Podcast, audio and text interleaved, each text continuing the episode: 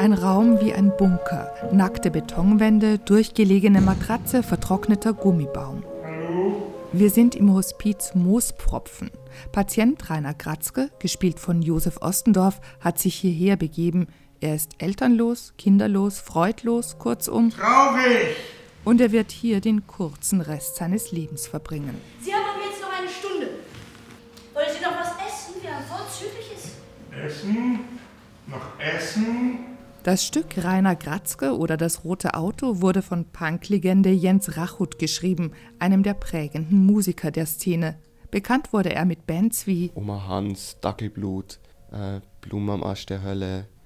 Jetzt momentan die aktuelle Band heißt Maulgruppe. Bastian Lomché ist der Dramaturg des Stückes, das Jens Rachut, als Autor vor allem Hörspiel erfahren, auch selbst inszenierte. Er schreibt ja sehr melancholische, düstere Texte. Da hat er irgendwie eine Qualität, die ich, die ich da wirklich besonders finde.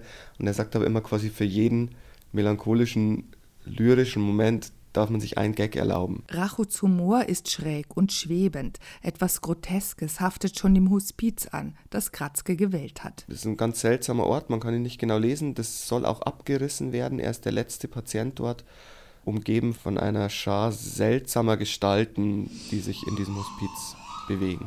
Eine Krankenschwester, von der man nicht weiß, ist sie irdisch oder nicht, herrscht über das lodernde Krematorium nebenan.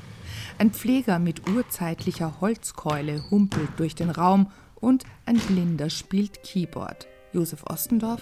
Für mich könnten das auch Figuren in seiner Fantasie sein. Der könnte da auch ganz alleine sein. Die sind ja völlig abgedreht, die anderen Figuren. Die eine hört Gespenster und, und, und weiß der Teufel was. Das ist alles nicht so recht real. Das könnte auch sich alles in seinem Kopf abspielen, im Kopf eines Sterbenden. Den Kampf gegen den Krebs gibt Kratzke verloren. Aber er versucht herauszufinden, was in so einer letzten Stunde wohl angemessen ist. Singen vielleicht. Zwiebelringe. Ich höre euch schreien. Musik ist in dem Moment halt auch ein Wunsch, ein Träumen. Äh, und zwar auch, sie ist aber auch sehr traurig.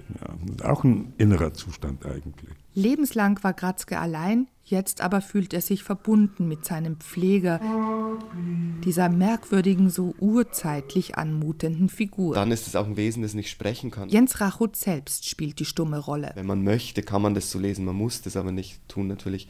Der irgendwie äh, das Wissen von Jahrtausenden irgendwie überdauert hat, aber nicht in der Lage ist, sich zu artikulieren oder irgendwie was damit anzufangen. So. Auch andere Aspekte formten die Rolle, sagt Bastian Lumschi. Die textexterne Version ist quasi, dass Jens Rachel natürlich gern mitspielen wollte und aber irgendwie nicht, also ja kein Schauspieler ist, das muss man auch mal sagen, und auch nicht so viel Text lernen wollte und deshalb den, die Figur des Stummpflegers Bobby da erfunden hat für diesen Kosmos darin. Ob man das offiziell erzählen darf? Ich frage ihn mal, aber ich glaube, wir können das erzählen.